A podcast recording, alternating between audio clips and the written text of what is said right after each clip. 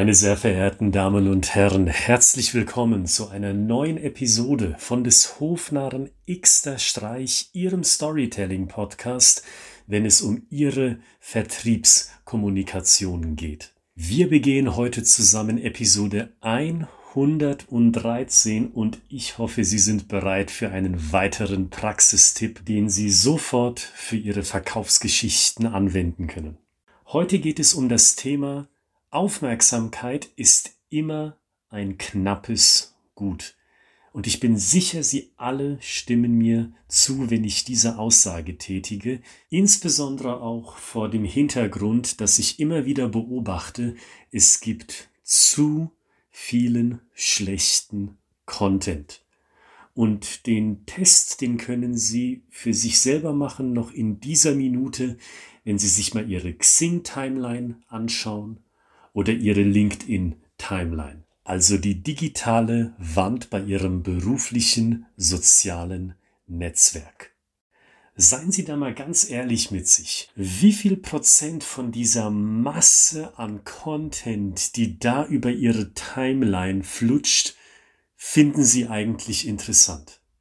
Wenn Sie beispielsweise die nächste Person sehen und von der Person lesen, die schreibt, dass sie so stolz ist, dass sie dieses oder jenes Zertifikat erreicht hat bei sich auf der Arbeit.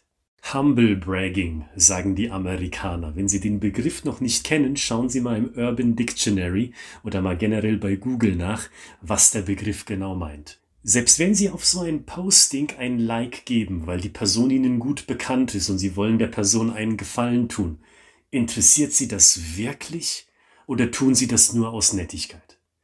Ich glaube, in vielen Fällen ist es das Zweite. Und genau diesen selben Prozess, den sehe ich immer und immer wieder auch im Verkauf.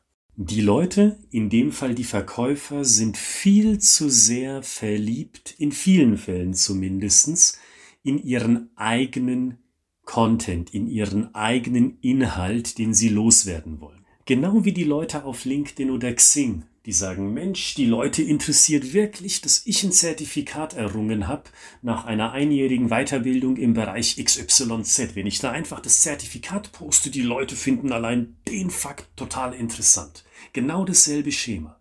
Und dem widerspreche ich einfach. Ich glaube, beide Situationen sind nicht gescheit, sind nicht vernünftig, weil es bei einem Verkäufer, um das zweite Beispiel aufzugreifen, dazu führt, dass die Person ganz viel erzählt im Verkaufsgespräch. Das Verkaufsgespräch droht zu dominieren und den Kunden oder den Interessenten die zweite Geige spielen lässt. Warum? Weil dieser Verkäufertyp total überzeugt ist, dass das, was er oder was sie erzählt, total interessant ist für den Gegenüber. Und da könnten Sie einen Einwand bringen. Und der klingt zunächst auch berechtigt. Da könnten Sie ja sagen, Herr Gritzmann, wissen Sie was?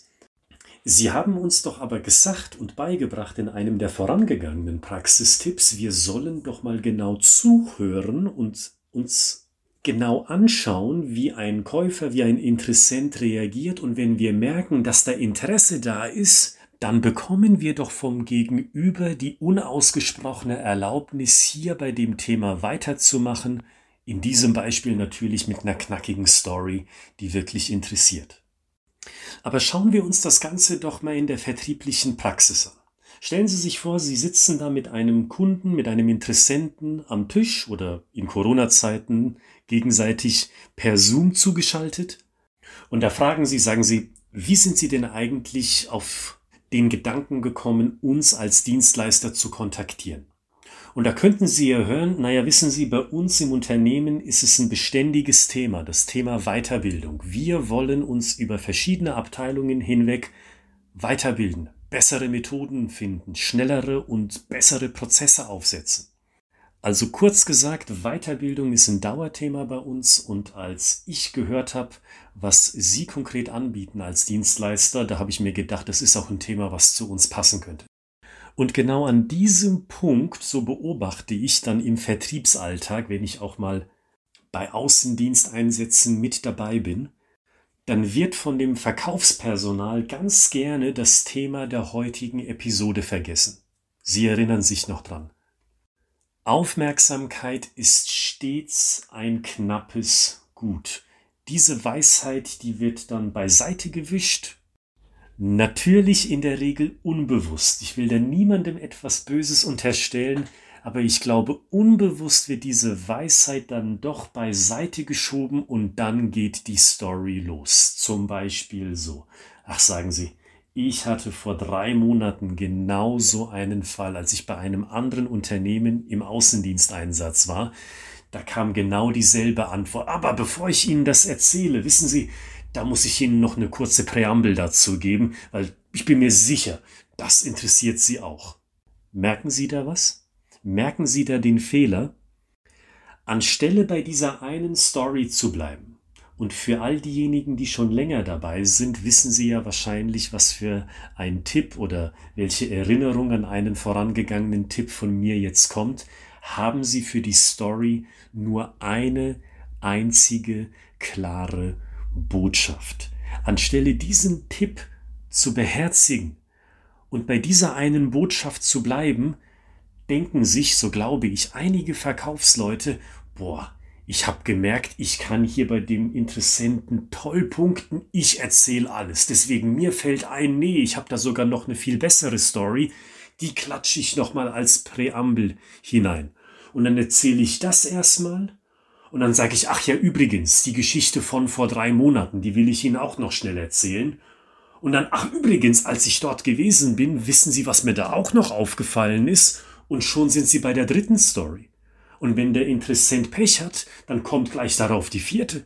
Und dann wird aus einer Story-Intervention, die eigentlich nur zwei, drei Minuten dauern sollte, gerne so ein Debattierblock, obwohl ein Debattierblock ist das ja gar nicht, weil zum Debattieren gehören immer zwei.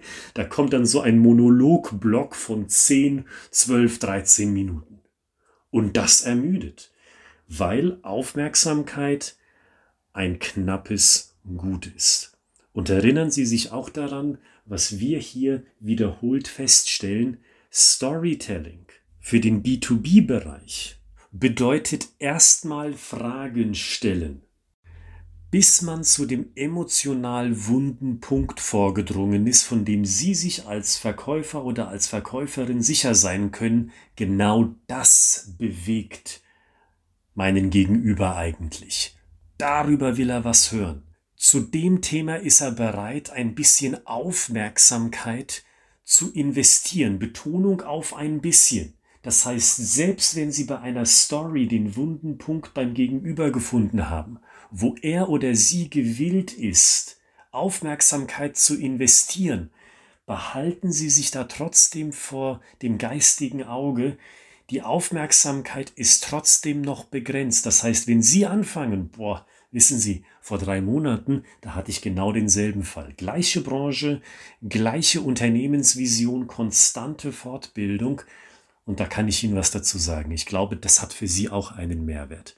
Dann bleiben Sie bitte bei dieser einen Storyline und glauben Sie bitte nicht, dass wenn Sie diese Goldgrube, diese mutmaßliche gefunden haben, diesen emotionalen Punkt, dass damit einhergeht automatisch, dass sie nun die Freiheit besitzen und die Erlaubnis, so viel zu dem Thema zu erzählen, wie es nur geht, weil viel muss ja automatisch auch gut sein, wenn das Interesse da ist. Um Gottes Willen hüten Sie sich davor, behalten Sie immer vor Augen, Aufmerksamkeit ist begrenzt und erzählen Sie diese eine einzige Storyline, diese eine einzige Botschaft so schnell durch, wie Sie können. Nicht hektisch, aber kurz. Erinnern Sie sich an den Spannungsbogen, von dem wir schon vermehrt gesprochen haben oder den Sie auch in dem Buch Storytelling im Vertrieb nachlesen können, wenn Sie das Fachbuch von mir besitzen. Gehen Sie diesen Spannungsbogen einmal durch und bauen Sie ansonsten nichts dazu, weil dann haben Sie schon zwei Botschaften, drei Botschaften, vier Botschaften und innerlich denken sich die Leute, ich habe eigentlich keinen Bock mehr. Anfangsinteresse war da, aber ja, in der Mitte haben sie es halt versemmelt. Nur das wird ihnen natürlich keiner sagen, weil wir alle gut erzogene Menschen sind und aus Höflichkeit hört man dann doch noch bis zum Ende zu, aber die Emotion ist weg. Also das klare Learning heute, Emotionalität und die Verbundenheit zu einem Thema, die Aufmerksamkeit ist begrenzt.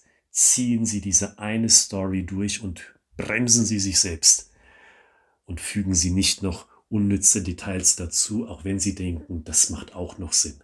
Eine Story, fertig erzählen, gucken, wie die Reaktion ist, nachhaken, nachfragen, gucken, ob diese eine Story den Vertriebsprozess weiterbringt. Den Tipp gebe ich Ihnen in dieser Episode mit und schauen Sie auch mal in die Beschreibung dieser Podcast-Episode. Dort finden Sie das angesprochene Buch Storytelling im Vertrieb aus dem Springer Gabler Verlag. Wenn Sie daran Interesse haben, an einer schriftlich fixierten Blaupause zum Thema B2B Storytelling und halten Sie auch Ausschau nach dem zweiten Link für das im nächsten Monat erscheinende Buch, also im Monat Mai. So gewinnen Gründer ihre Pitches, ein Werk von mir und meinem guten Freund Carsten Lexer zum Thema Startups und wie Startups erfolgreich präsentieren können vor Investoren, Geschäftspartnern und Kunden, auch mit einer gehörigen Prise Storytelling